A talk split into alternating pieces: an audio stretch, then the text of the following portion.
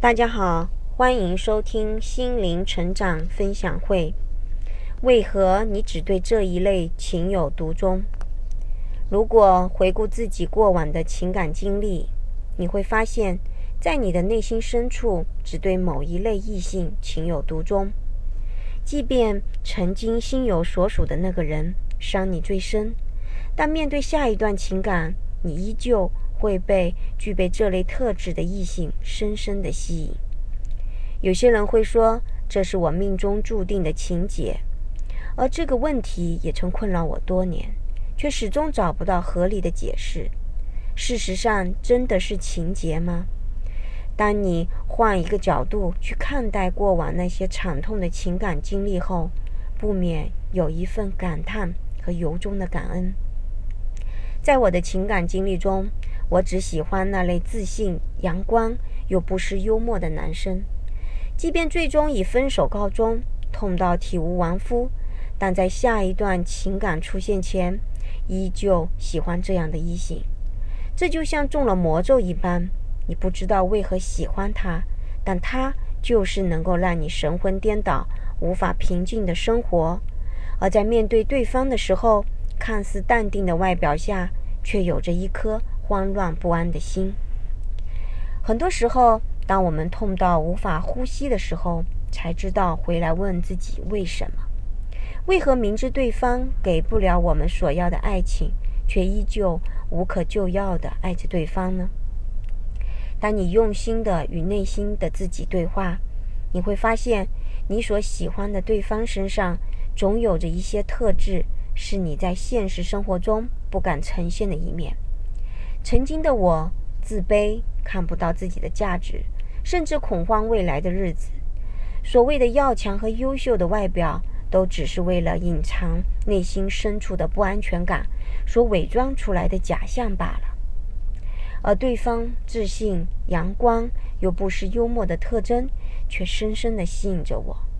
这些特质其实都是我的内心深处渴望却不可及的品质，而那些求而不得的东西，总能像中了魔咒一般。牢牢地抓住我们的内心，再也无法挣脱。但是每一段情感，不论是风还是河，总能教会我们一些珍贵的成长和领悟。曾有一段让我痛不欲生的情感经历，让我学会了独立，学会勇敢面对人生的困境。在那些看似煎熬的岁月里，也一点点收获了自信、自我肯定。并在这些成长体验中，一点点找回属于自己的安全感。而在另一段经历中，我学会了尊重自己的感受，学会听从内心的声音，学会拒绝，学会好好的爱惜自己，做自己的主人。此外，还有一段谈不上爱情的喜欢中，我学会了包容、陪伴和理解，而不是强加我们的观念，改变对方。学会了尊重差异和冲突，学会了对自己的那份情感负责，而不是要求对方的包容和迁就。然而，即便当我们越来越独立、自信，收获了那些我们曾渴望又不可及的特质后，我们依然会对这样的异性所吸引。这又是为何呢？这一阵子阅读了催眠大师。布莱恩·魏斯的一系列著作，让我真切地感受到轮回和灵魂伴侣的真实存在。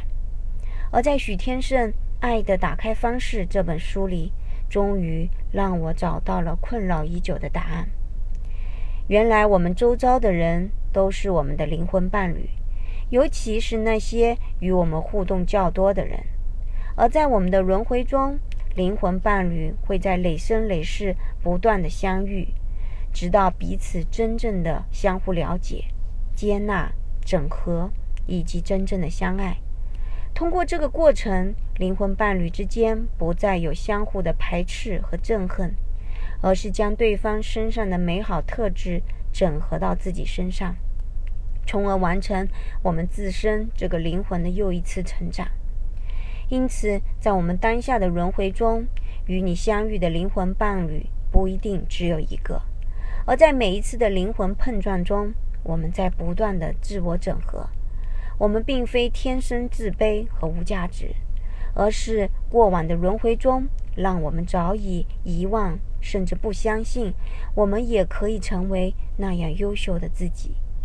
而这些灵魂深处本就具足的潜质，透过一次次与灵魂伴侣的相遇，一点点激发出那些美好的特质。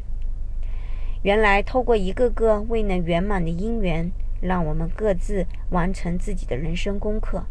透过整合和激发内在的美好特质，我们一点点收获自己的成长。原来，那些让我们魂牵梦绕的他，却是来帮助我们成长的，帮助我们看到自己的美好，帮助我们学会爱自己，帮助我们成为所期待的样子。以上就是本次分享，感谢大家的收听，再见。